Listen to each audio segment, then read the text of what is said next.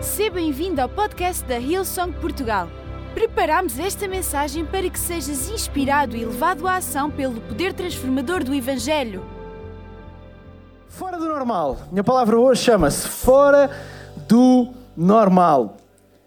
E, sabem, hum, eu acho que nós perdemos muitas coisas na nossa vida por não percebermos como é que Deus funciona. Isto é um bocadinho como aquelas, os eletrodomésticos. Não sei, algum de vocês já teve um eletrodoméstico que não entende o potencial total dele porque não sabe como é que ele funciona? Hã? Homens, isto é um desafio ao nosso ego, não é? Não, eu lembro-me que um, há, há, eletrodomésticos e os iPhones, então, por exemplo, não é um eletrodoméstico, mas é engraçado como eu só comecei a extrair, e eu acredito que há coisas que eu ainda não faço com eles, eu só comecei a extrair o melhor potencial quando eu de facto percebi que havia coisas que ele fazia para lá daquilo que eu sabia. E há muitas coisas que nós, eu acredito nós perdemos da nossa vida, nós deixamos passar porque não lhe damos crédito, porque não as conhecemos. E eu tenho uma novidade para vocês. Eu não sei se vocês, vocês uh, conhecem provavelmente algumas histórias da Bíblia, mesmo que sejam mais recentes na igreja. Já ouviram aqui duas, três ou dez histórias da Bíblia. E não sei se vocês já repararam que há um padrão relativamente às histórias na Bíblia. É que a maior parte das histórias na Bíblia tem uma narrativa, tem uma história que foge daquilo que é normal. Não há muitas histórias que nós comecemos a ler sem conhecer o final e que consigamos adivinhar o final, porque a maneira como Deus faz as coisas naquelas histórias é absolutamente fora do normal. Mas nem era preciso ir à Bíblia toda, bastava olhar para aquilo que é o centro daquilo que nós fazemos. A, a personagem central, a, a, aquele que, que é a personagem central da Bíblia, porque toda a Bíblia aponta para ele, antes, durante e depois, mas aquele em, eh, que tem quatro livros que falam sobre a sua vida na Terra, que é Jesus, e os quatro evangelhos, Mateus, Marcos, Lucas e João. E Jesus é o pináculo, é o, o, o, o supra-sumo de fazer as coisas de uma forma fora do normal. A verdade é que se nós olharmos para Jesus com os olhos descomprometidos, e se nós pensássemos o que seria se algum de nós aqui nesta sala fizesse as coisas da maneira que Jesus faria, nós vamos perceber que aquilo que Jesus faz é absolutamente fora do normal. Imagine o que é que era alguém estar aqui nesta sala e ter um problema de visão ou ser completamente cego. E imaginem que o pastor Mário, ou até eu, Ruben, a maneira que nós arranjávamos era, em vez de orarmos e impormos as mãos, era pedirmos a alguém para trazer um bocadinho de terra lá de fora, pormos um bocadinho de cuspe na terra, sei que está a entrar aqui numa cena um bocado de janta, fazermos assim uma, uma lamazita assim e espalharmos nos olhos do homem para a seguir ele ver, imaginem, a capa do Correio da Manhã no dia a seguir. Pastor evangélico cospe nos olhos de cego. Escândalo. Sabem, Jesus não fazia as coisas nada Nada, nada pelo normal. Esta é só uma das. Eu acho, por exemplo, que é absolutamente anormal que Jesus tenha decidido, numa, numa época em que não havia redes sociais, em que não havia internet, tenha decidido durante 30 anos viver a sua vida normalmente e só ter dedicado 3 anos da sua vida ao ministério de forma integral. Eu acho fora do normal, e desculpem-me, eh, ontem, ontem alguns, eh, aqui algum pessoal estivemos no, no casamento da Miriam, eu acho absolutamente fora do normal que Jesus tenha decidido que o seu primeiro milagre era transformar água em vinho para ver se a mãe se calava. Ah, vocês não sabiam que, era, que, que na verdade, sabem que a Bíblia diz que Jesus, a determinada altura, disse: Oh mulher, pronto, eu vou fazer isso, por outras palavras, mas basicamente é o que está lá. Há muita coisa na vida de Jesus que é absolutamente fora do normal. A maneira, por exemplo, como Jesus tratava o seu recrutamento é um desastre do ponto de vista dos recursos humanos. Porque a Bíblia diz que a maneira como Jesus chamava os seus discípulos era: ele ia na rua, ele via alguém, pelo menos aqueles cuja chamada está documentada, porque nem todos está.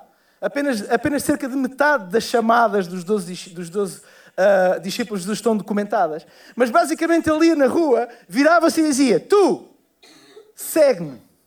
Não havia uma entrevista de emprego, não havia uma entrega de currículo, não havia uma conversa só para perceber se a pessoa tinha o coração no sítio certo ou não.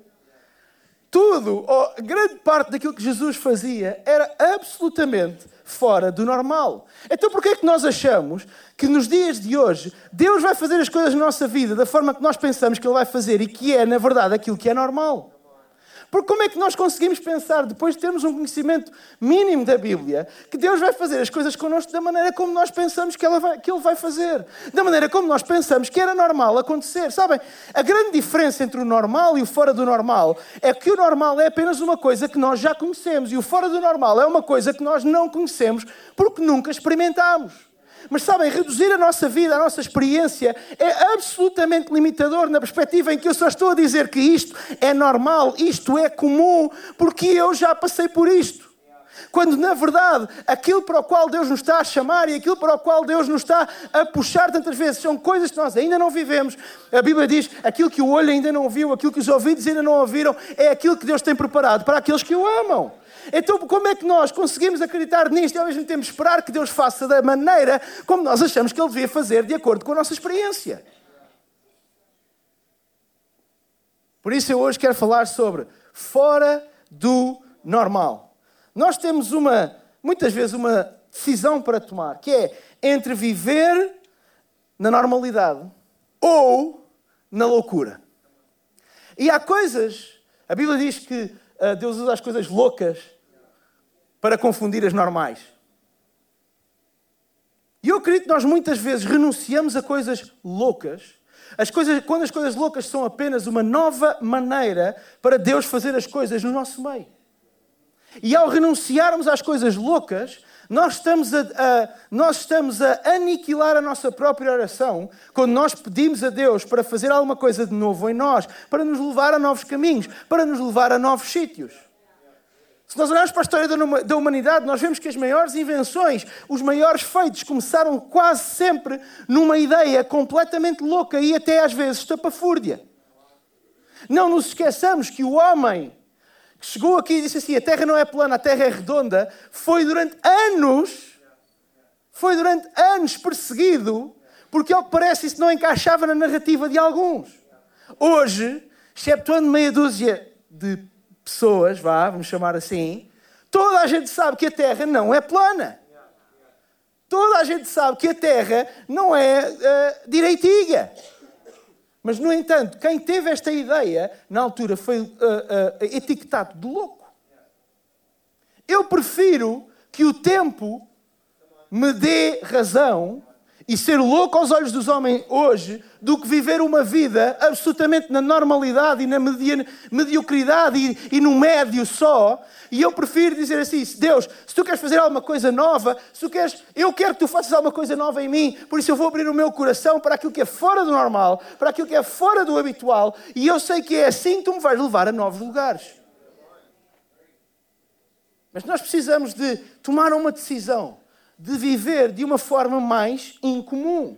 E às vezes até de uma forma mais louca do que aquilo que estamos habituados a viver.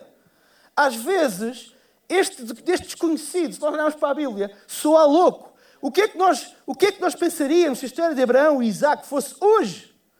Qual que grau de loucura é que é preciso para um pai agarrar no único filho pelo qual esperou décadas, até ser velho, até já uh, física e humanamente não haver possibilidades de haver crianças numa relação entre dois velhotes de 90 e tal anos.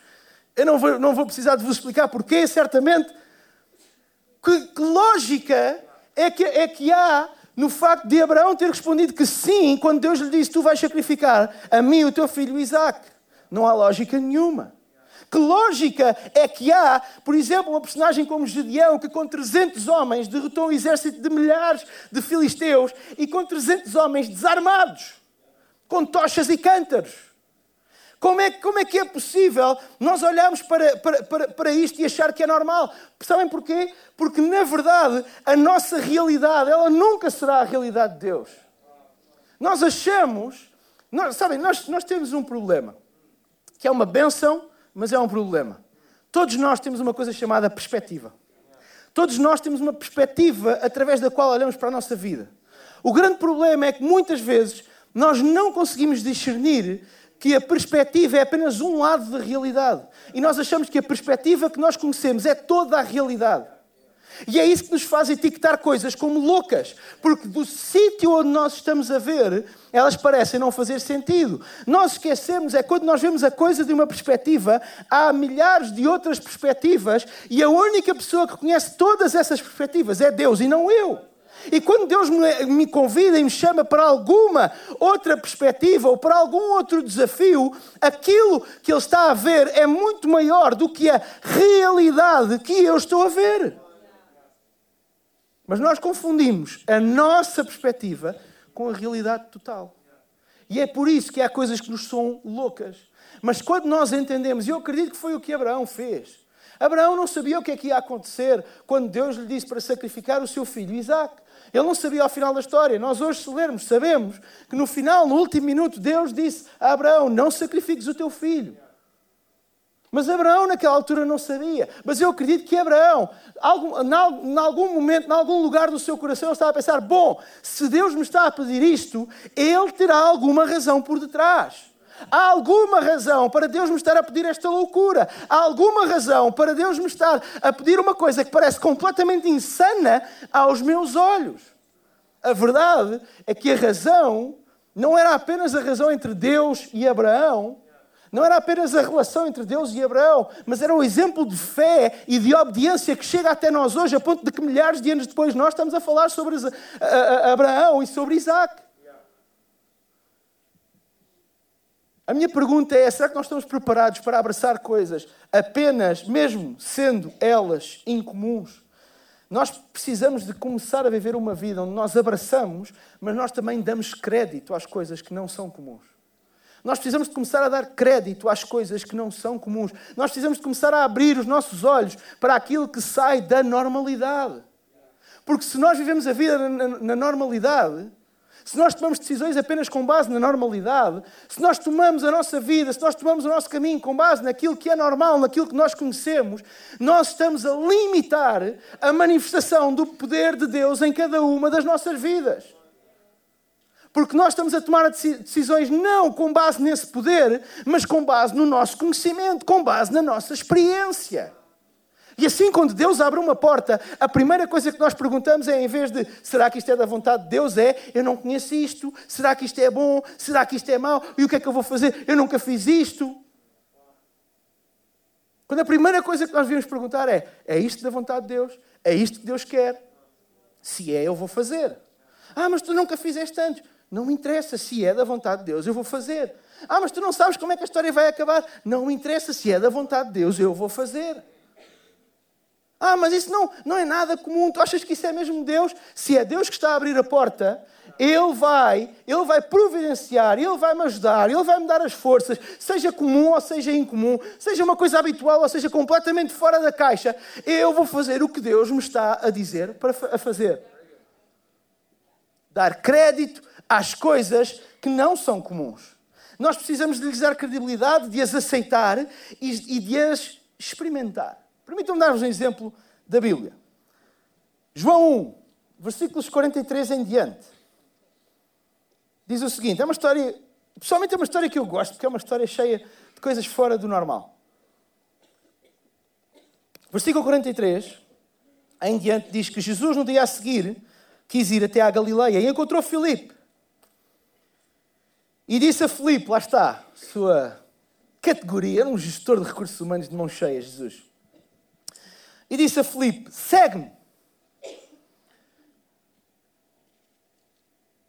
E Filipe era de Betsaida, cidade de André e de Pedro. Filipe achou Natanael e disse-lhe, havemos achado aquele de quem Moisés escreveu na lei e de quem escreveram os profetas, Jesus de Nazaré, filho de José. Ao que Natanael lhe disse: Alguma coisa boa pode vir de Nazaré? E Filipe disse-lhe: Vem e vê. Nisto Jesus viu Natanael vir ter com ele e disse-lhe: Eis aqui um verdadeiro israelita em quem não há dolo. E disse-lhe Natanael: De onde é que tu me conheces? E Jesus respondeu e disse-lhe: Antes que Filipe te chamasse, te vi eu, estando tu debaixo da figueira. Ao que Natanael respondeu, dizendo-lhe: Rabi, tu és o filho de Deus, Tu és o rei de Israel. Jesus respondeu e disse-lhe: Porque eu te disse que te vi debaixo da figueira, acreditas? Coisas maiores do que estas verás. E disse-lhe: Na verdade, na verdade vos digo: daqui em diante vereis o céu aberto e os anjos de Deus subirem e descerem sobre o filho do homem. Esta história, toda ela está carregada de coisas absolutamente fora do comum. A primeira era o que eu dizia há pouco. A maneira absolutamente digna da melhor empresa de recursos humanos do mundo, como Jesus chamava aos seus discípulos: Filipe, segue-me. Tem o seu quê de extraordinário. Tem o seu quê de incomum. Lembramos que Jesus tinha muito pouco tempo para deixar uma marca nesta terra. Lembramos que Jesus não tinha as ajudas que nós temos hoje para fazer alguma coisa acontecer nesta terra. Ele não tinha lives no Instagram. Ele não tinha vídeos no Facebook. Ele tinha ali os seus pés para percorrer uma certa zona do globo, uma certa região, e dessa maneira, em simples, em pouco menos, salvo erro, três anos, ele conseguiu dar início àquela que é a maior transformação da história da humanidade aconselhava a prudência que Jesus tivesse muito cuidadinho com as pessoas com quem escolhia. Para não dar mau nome, para não aparecer no dia a seguir nas capas dos tabloides, para não haver nenhum escândalo, para não acontecer como veio a acontecer que um deles o, trai, o trairia. No entanto, Jesus era tão mais simples e louco na escolha dos seus seguidores. Filipe, tu, segue-me. Tu, segue. E não foi o único. Não foi o único. É engraçado porque quando a, a, a chamada de Pedro disse: Olha, eu vou-te fazer um pescador de homens. Eu vou-te fazer um pescador de homens. E Jesus falou na linguagem que Pedro entendia. Porquê? Porque Pedro era um pescador de peixe. Pedro era um pescador de peixe e Jesus falou numa linguagem que Pedro perfeitamente compreendia. E foi ter com Pedro da maneira como ele compreendia. Sabem, esta passagem tem muito sumo no que toca àquilo que não é comum. Mas permitam-me focar em primeiro lugar numa coisa. A frase de Natanael. A primeira reação de Natanael quando Felipe lhe diz: Epá, olha, encontramos o Messias.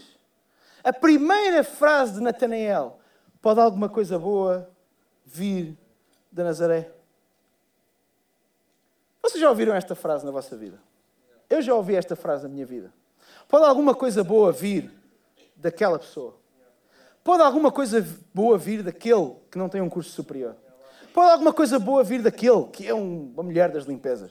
Pode alguma coisa vir da, boa daquele que é um mecânico? Pode alguma coisa boa vir daquele que vive num bairro social? Pode alguma coisa boa vir naquele que já levou à falência uma ou duas ou três empresas? Pode alguma coisa boa vir daquele que não foi capaz e que tem uma família destruída? Pode alguma coisa boa vir dali? Pode alguma coisa boa vir da colá? Pode alguma vocês já ouviram esta frase na vossa vida? Fui só eu.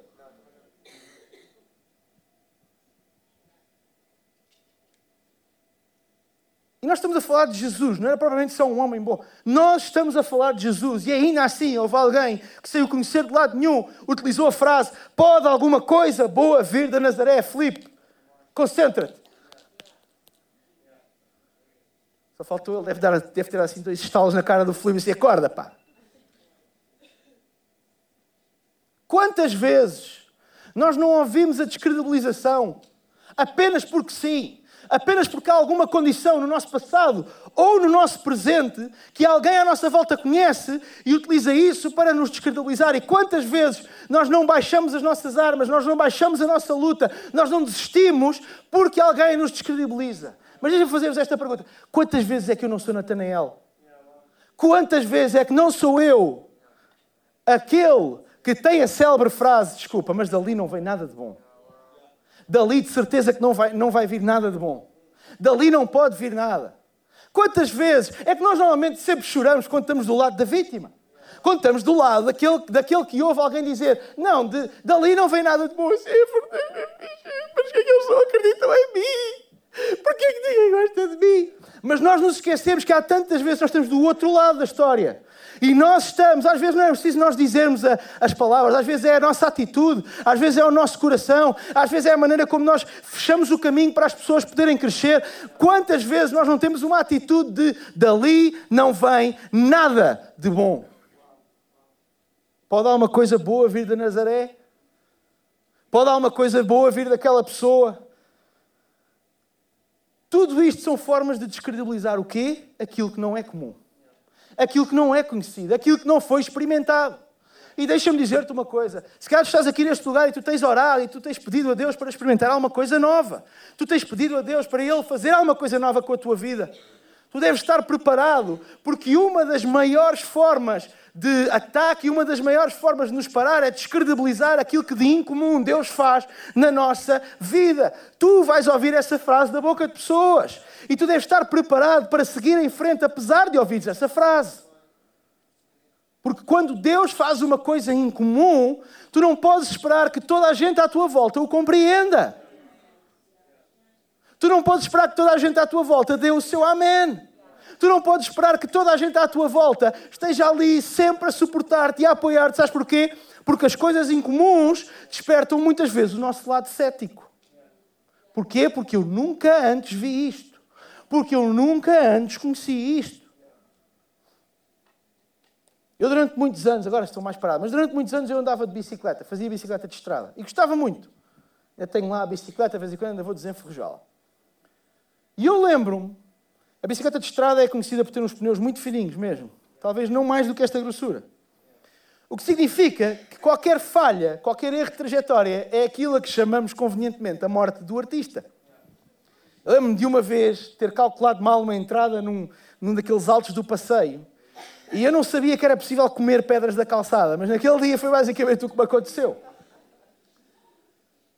Mas sabem, quando, quando a, a, a, a roda é assim tão pequena, quando nós estamos com, com velocidade, é fácil manter, é fácil até fazer alguns desvios.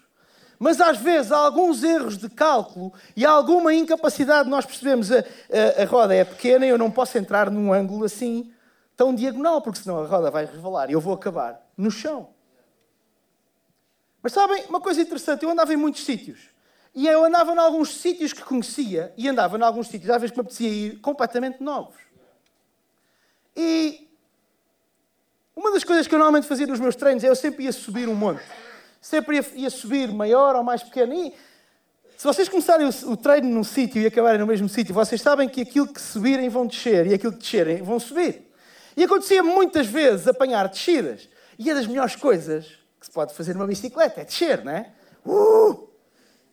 Mas vocês sabem quando é uma descida que eu conheço, eu podia ir a uma velocidade bem mais alta, porque eu sabia que a seguir uma curva para a esquerda vinha uma curva para a direita, e a seguir uma curva para a direita vinha uma curva para a esquerda, e a seguir vinha uma reta, e a seguir vinha uma lomba, e a seguir estava o buraco X. Mas quando eu não conheço a estrada, quando eu ia fazer um sítio novo, eu tinha que descer com um cuidado redobrado. Porquê? Porque era novo para mim.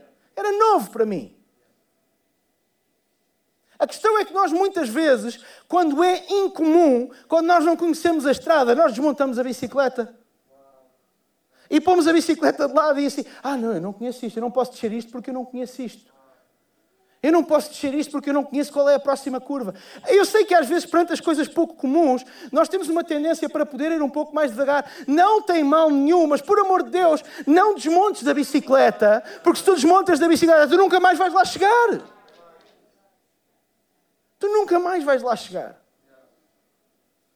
Nós precisamos dar o crédito às coisas incomuns. Nesta passagem encontro três pontos tão simples. Eu gostava que vocês tomassem notas se tivessem onde o fazer.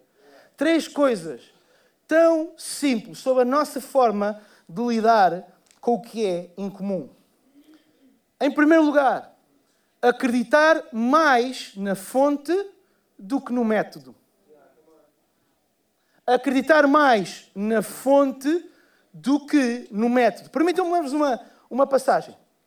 Em João 4, três capítulos à frente. Passagem do Jesus com a mulher samaritana. A partir do versículo 7 diz que apareceu uma, uma samaritana para tirar água do poço e Jesus pediu-lhe, dá-me de beber. A mulher estava admirada porque os judeus não convivem com os samaritanos e disse-lhe, como é que tu, sendo judeu, me pedes de beber a mim, que sou samaritana? Jesus respondeu: Se ao menos compreendesses o dom maravilhoso que Deus tem para ti e quem eu sou, serias tu a pedir-me que te desse água viva. Mas tu não tens com que atirar, tornou ela. O poço, é, o poço é fundo. Onde é que tu ias buscar a água viva? Serás maior do que o nosso antepassado Jacó, como poderás oferecer água melhor do que esta que ele, os seus filhos e o seu gado beberam. Jesus respondeu: As pessoas que bebem desta água depressa ficam outra vez com sede, mas a água que eu lhes der torna-se uma fonte sem fim dentro delas, dando-lhe vida interna. Uh, eterna, não interna, eterna. De um lado, a mulher só consegue pensar no método. Ele não devia estar a falar comigo porque ele é judeu, eu sou samaritano. Método. Como é que tu vais tirar água do poço? Método. Tu não tens como tirar água do poço? Método. Estás a dizer que a tua água é melhor do que esta água, mas desta água Jacó, é, é, é eles já beberam e, e sobreviveram. Método. Jesus, a comparação que Jesus faz, a maneira como Jesus tem para se explicar à mulher é dizer que Ele é a fonte de uma água que não se esgota. E nós, a maior parte das vezes, quando Jesus nos convida para as coisas incomuns, nós pensamos no método. Como é que eu vou chegar ali? Como é que eu vou fazer isto acontecer? E agora? Eu sei que Deus me está a abrir esta porta, mas por amor de Deus, por amor de ti. Vocês já, já pensaram como é que Deus diz valha-me? Não sei. Valha-me eu? Valha-me a mim? É uma dúvida que eu tenho. Quando chegar ao céu, a primeira coisa que eu vou perguntar, antes de perguntar pelas nuvens de testemunhas, é perguntar a Jesus como é que ele diz: valha-me. Eu mesmo. Bom, nós tantas vezes nos desconcentramos com o método. E nós nos esquecemos. Veja o que Jesus diz à mulher: Olha, se tu beberes desta água, tu nunca mais terás sede. Tu nunca mais vais ter que preocupar como é que vais buscar a água. Tu nunca mais vais ter que preocupar com o poço. Tu nunca mais vais te preocupar com onde é que eu vou. Sabes porquê? Porque se tu beberes desta água, está garantido está garantida a tua subsistência, está garantida a tua provisão. Nós sabemos que Jesus está a falar de uma forma metafórica, ele não estava a falar desta água. Ele não estava a falar desta água, mas ele estava a falar de uma coisa muito maior. Ele estava a falar de algo muito diferente. Ele não estava a falar da água fisicamente falando. Jesus estava a falar de alguma coisa que a mulher não poderia tirar daquele poço, mas que poderia tirar daquele homem. E nós muitas vezes nós estamos a olhar para o poço, a perguntar qual é o método, como é que nós vamos lá chegar, como é que eu vou conseguir, quando a única coisa que nós devíamos estar à procura era da fonte. Porque da fonte vem toda a provisão. Da fonte vem tudo aquilo que nós precisamos. Da fonte pode ser o último minuto, mas vem a nossa salvação, vem o nosso resgate. Da fonte vem tudo o que nós precisamos. E para nós abraçarmos aquilo que não é comum, nós temos de tirar os nossos olhos do método e pôr os nossos olhos na fonte. Nós não podemos deixar a nossa confiança no método ser superior à nossa confiança em Deus. Se nós soubermos como é que a vontade de Deus se vai cumprir na nossa vida, deixa-me dizer-te uma coisa: não estamos a falar da vontade de Deus. A vontade de Deus tem um quê? A vontade de Deus tem um quê de desconhecido. A vontade de Deus tem um quê de revelação à medida que vamos avançando.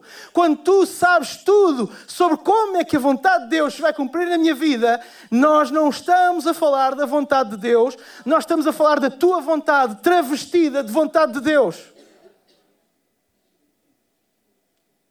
E é isso que nós fazemos muitas vezes. Quando o nosso método está pronto, quando nós temos o poço, o balde, a corda e a força, e depois tiramos a água, e é óbvio que no fim desta história nós não vamos dar crédito nenhum a Deus. Sabem porquê? Porque nós olhamos e assim: ah, então o balde fui eu que arranjei. A corda fui eu que arranjei.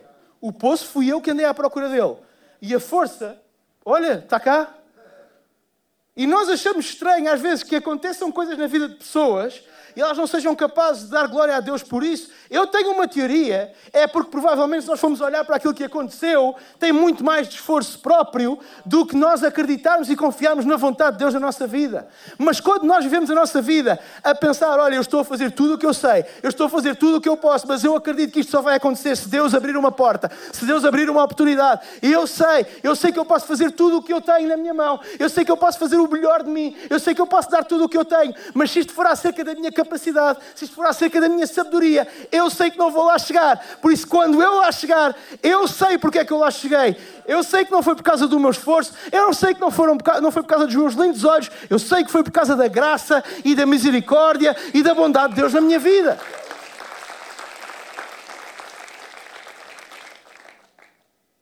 Crer em Jesus é crer na fonte e não no método. Quando nós acreditamos mais no método do que na fonte, nós substituímos Deus pela nossa experiência, pelo nosso conhecimento prévio e pela normalidade.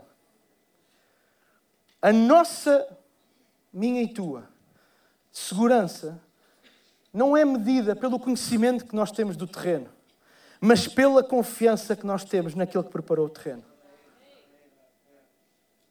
Nós não precisamos de fazer reconhecimento do terreno.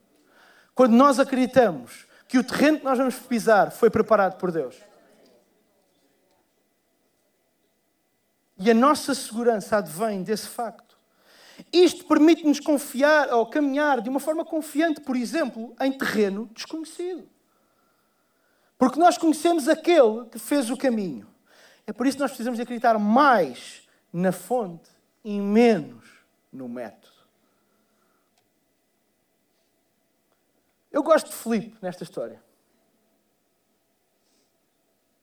Eu gosto que Filipe tenha sido imprudente a ponto de ter, vi, ter se virado para Natanael. A prudência mandava que Filipe tivesse dito: Creio que achamos o, o Messias. Eu acho que encontramos o Messias. Epá, tenho a impressão que a prudência mandava que Filipe. A interação, segundo a palavra de Deus, a interação que Filipe tinha tido com Jesus era: Filipe viu, e Jesus disse-lhe: segue-me. Era todo, todo, todo, o nível de interação que a Bíblia nos mostra sobre eles, acerca deles dois. E, no entanto, quando ele vai ter com Natanael, ele vira-se e diz: Havemos achado.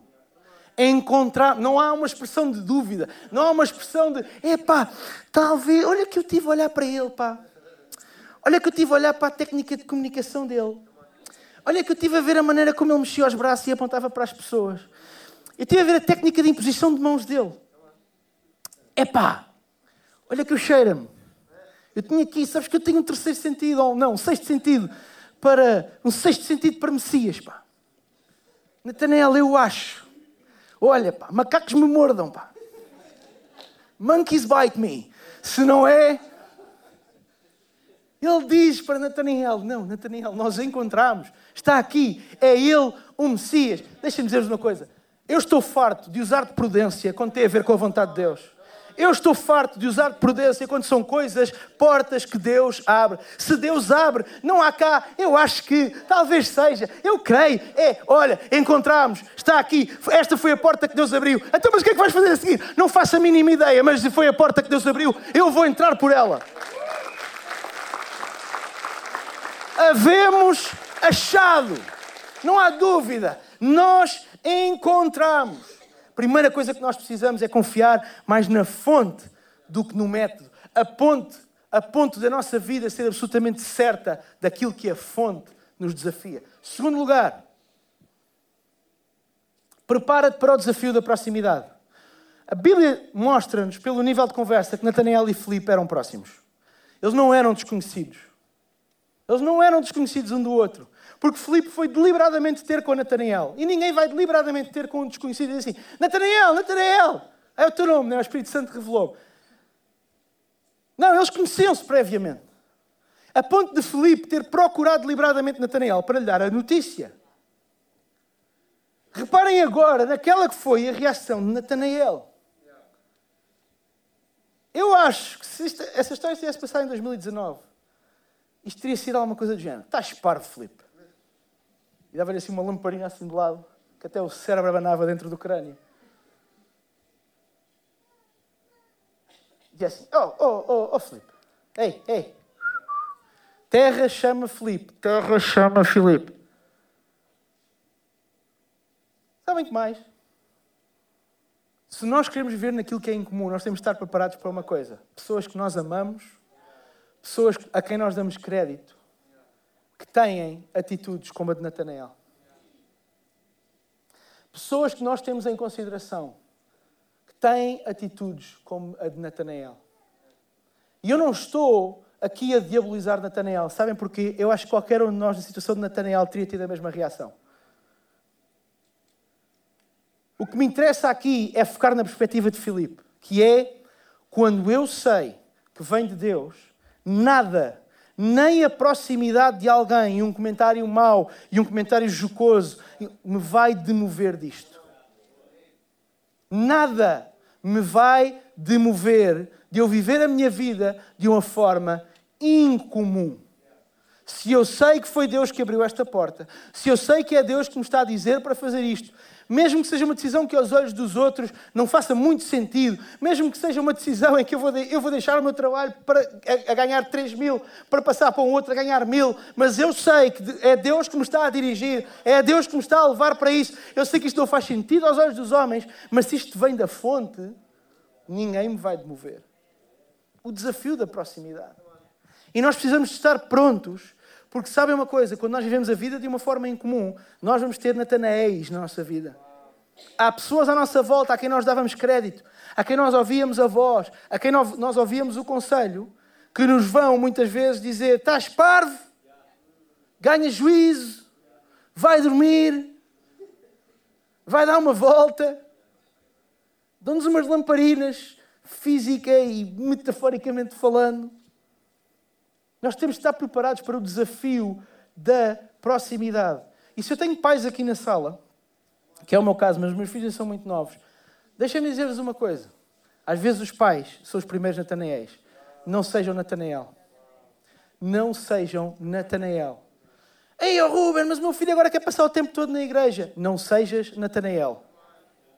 Ei, oh Ruben, mas o meu filho agora. Não sejas Natanael. Ah, mas ele precisa de equilíbrio e, eu acho que. Não sejas Natanael. Não sejas tu a limitar o potencial dos teus filhos ou do teu filho. Ajuda-o a crescer, ajuda-o a gastar tempo nas coisas boas. Mas quando o teu filho chegar ao pé de ti e trouxer coisas, trouxer frases, trouxer propósitos incomuns, não sejas o primeiro a dar-lhe com um martelo na cabeça e empurrá-lo para baixo. Porque não é disso que ele precisa. Ele precisa de correção, ele precisa de uma palavra, às vezes, de incentivo, ele também precisa de uma palavra de puxar orelhas, certo que sim. Mas quando o teu filho chegar ao pé de ti e disser alguma coisa diz assim, como? Não sejas Natanael. Se o teu filho disser, olha pai, olha mãe, eu quero servir a Deus, não sejas Natanael. Olha pai, olha mãe, eu quero tirar um ano da minha vida para servir na igreja. Então e a faculdade? Não sejas Natanael. Não sejas Natanael. Eu já conheci pais na minha vida, graças a Deus os meus não foram, eles estão ali alguns. E sempre nos incentivaram aos três. Mas já conheci pais que na adolescência e nos primeiros dias da juventude puxaram os filhos para trás. Ai, não precisas ir tantas vezes à igreja. Ai, não precisas dar tanto com as pessoas da igreja. Também tens amigos na escola. Também... E hoje olham para trás e dizem: Oh meu Deus, porquê é que eu fiz aquilo? Eu desliguei o meu filho. E eu deixo, deixo uma, uma palavra para vocês. Nunca é tarde demais e a palavra de Deus diz que a semente que fica, ela um dia volta. Ela fica lá. Continuem a orar. Continuem a, continuem a orar pelos vossos filhos, pelos vossos sobrinhos. Continuem a orar por eles. Mas a nós que somos pais mais recentes, sejamos inteligentes para também aprender com aquilo que outros fizeram na melhor das intenções, mas que hoje olham para trás e podem dizer: Epá, se fosse agora eu não teria feito assim.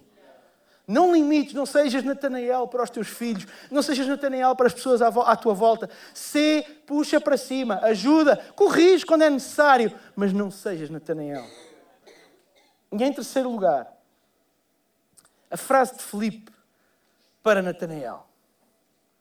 Quando Natanael lhe disse: Alguma coisa boa vem da Nazaré? A resposta de Filipe é: Vem e vê. Vem e vê. Permitam-me fazer um bocadinho sobre esta frase. E permitam-me falar um bocadinho sobre a ordem das palavras nesta frase. Eu sei que nós preferimos ver e ir. Eu sei que nós preferimos primeiro ver o terreno que o nosso pé pisa. E nós preferimos isso antes de colocarmos lá o pé. Que quantidade de fé é que está em colocarmos o pé no terreno que nós conhecemos? Zero. Zero. Que quantidade de fé está em nós irmos mesmo quando nós não vemos? É que nós, muitas vezes, pensamos em fazer, pensamos em ir, pensamos em fé, pedimos a Deus para nos ajudar a ter fé, mas depois não damos um único passo, nem que seja um passinho de bebê, sem vermos primeiro qual é, quão firme é o terreno que está à nossa frente. Isso não é fé, isso é experiência.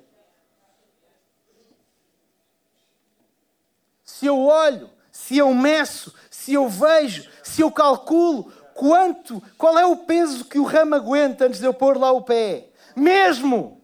Eu não estou a dizer que nós avançamos, não é isso. Eu estou a falar quando Deus nos está a dizer: anda, anda, avança. E nós estamos preocupados é se o ramo vai aguentar. Vem e vê. Eu relembro que Filipe tinha acabado de conhecer Jesus. A confiança cega deste homem, a ponto de se virar para um detrator, virar e dizer assim: meu amigo, olha, tu tens que vir e vais ver. Mas tu tens que vir ver isto. Tu tens que vir ver. A mim, às vezes, enquanto cristãos, e provavelmente estará aqui um bom número de pessoas já tomou um dia a decisão de seguir Jesus. Eu às vezes também me pergunto: epá, isto é muito bonito ser boa pessoa. Obrigado pela vossa reação. Isto é muito bonito ser.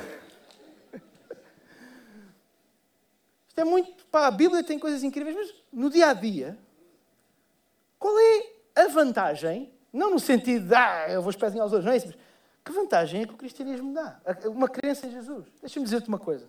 Uma, uma, frase do pastor Carlito Paz, da, da, da, da igreja da, da cidade, eh, no Brasil. Ele teve cá há uns anos na nossa igreja a pregar. E ele disse essa frase: Quem se adianta, governa.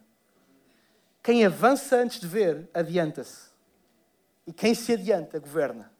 Eu acredito que há áreas da nossa sociedade nas quais a igreja cedeu o seu controle porque perdeu a fé na sua própria ação. Cedeu o controle nas artes, na cultura, na política, na sociedade, porque a igreja perdeu a fé na sua própria ação e não avança sem ver. E depois, enquanto igreja, estamos aqui deste lado a dizer assim: uma vergonha!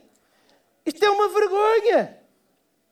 Isto é uma vergonha. Em alguns casos há coisas que são vergonhosas e, e, e que ultrapassam os limites daquilo que é eticamente e, correto. É verdade, é verdade. Mas se nós tiramos a mensagem de esperança e a mensagem da verdade de uma sociedade caída, a sociedade vai cair ainda mais. E espanta-me que nós nos espantemos com esse facto. É como se nós tirarmos os melhores jogadores de uma equipa e depois ficarmos espantados porque a equipa não joga nada. É a mesma coisa. Não vou falar de futebol esta semana, devem calcular porquê. Quem não sabe, sou adepto do Benfica. Ficamos por aqui. Mas ficamos espantados. Como é que nós tiramos da sociedade e a sociedade piora? Como é que nós tiramos a igreja da sociedade e moralmente há decisões que a sociedade toma e nós dizemos assim: como é que é possível? Porque nós deixamos de viver a nossa vida com base em vem e vê. Primeiro tu vens, primeiro tu tomas uma decisão de ir e depois acredita que Deus vai fazer acontecer porque Ele já preparou o caminho. Ele já preparou o caminho. Se tu precisas trabalhar na tua fé, eu vou-te dar em um minuto quatro coisas. Em primeiro lugar, começa a trabalhar fé nas coisas pequenas. A fé não começa nas grandes decisões, mas começa na fé que nós trabalhamos de uma forma progressiva, nas pequenas coisas diárias. A fé é um músculo e nós começamos a trabalhar nas pequenas decisões do dia a dia. Em segundo lugar, arranja companhia para a jornada. Arranja companhia, alguém que te puxe, alguém que te motive, alguém que te desafie. Isto é como uma corrida. Correr sozinho é uma seca. Mas quando nós temos alguém, às vezes, para correr connosco, às vezes até é a decisão entre sairmos do sofá ou não. Em terceiro lugar, mentaliza-te que progressivo não significa fácil. É que às vezes falamos na fé, ah, é verdade, vamos tomar passos de fé de forma pequenina e progressiva. Mas sabem, isso não significa que é fácil. Isso não significa que não há esforço. Isso não significa que não há um momento em que nós forçamos para lá daquilo que achamos que aguentamos. É claro que sim, porque progressivo não significa fácil. E em quarto lugar, nós precisamos de abrir espaço àquilo que é inesperado. Abre os teus olhos para os desafios inesperados que Deus vai trazer à tua vida à medida que vais trabalhando a tua fé.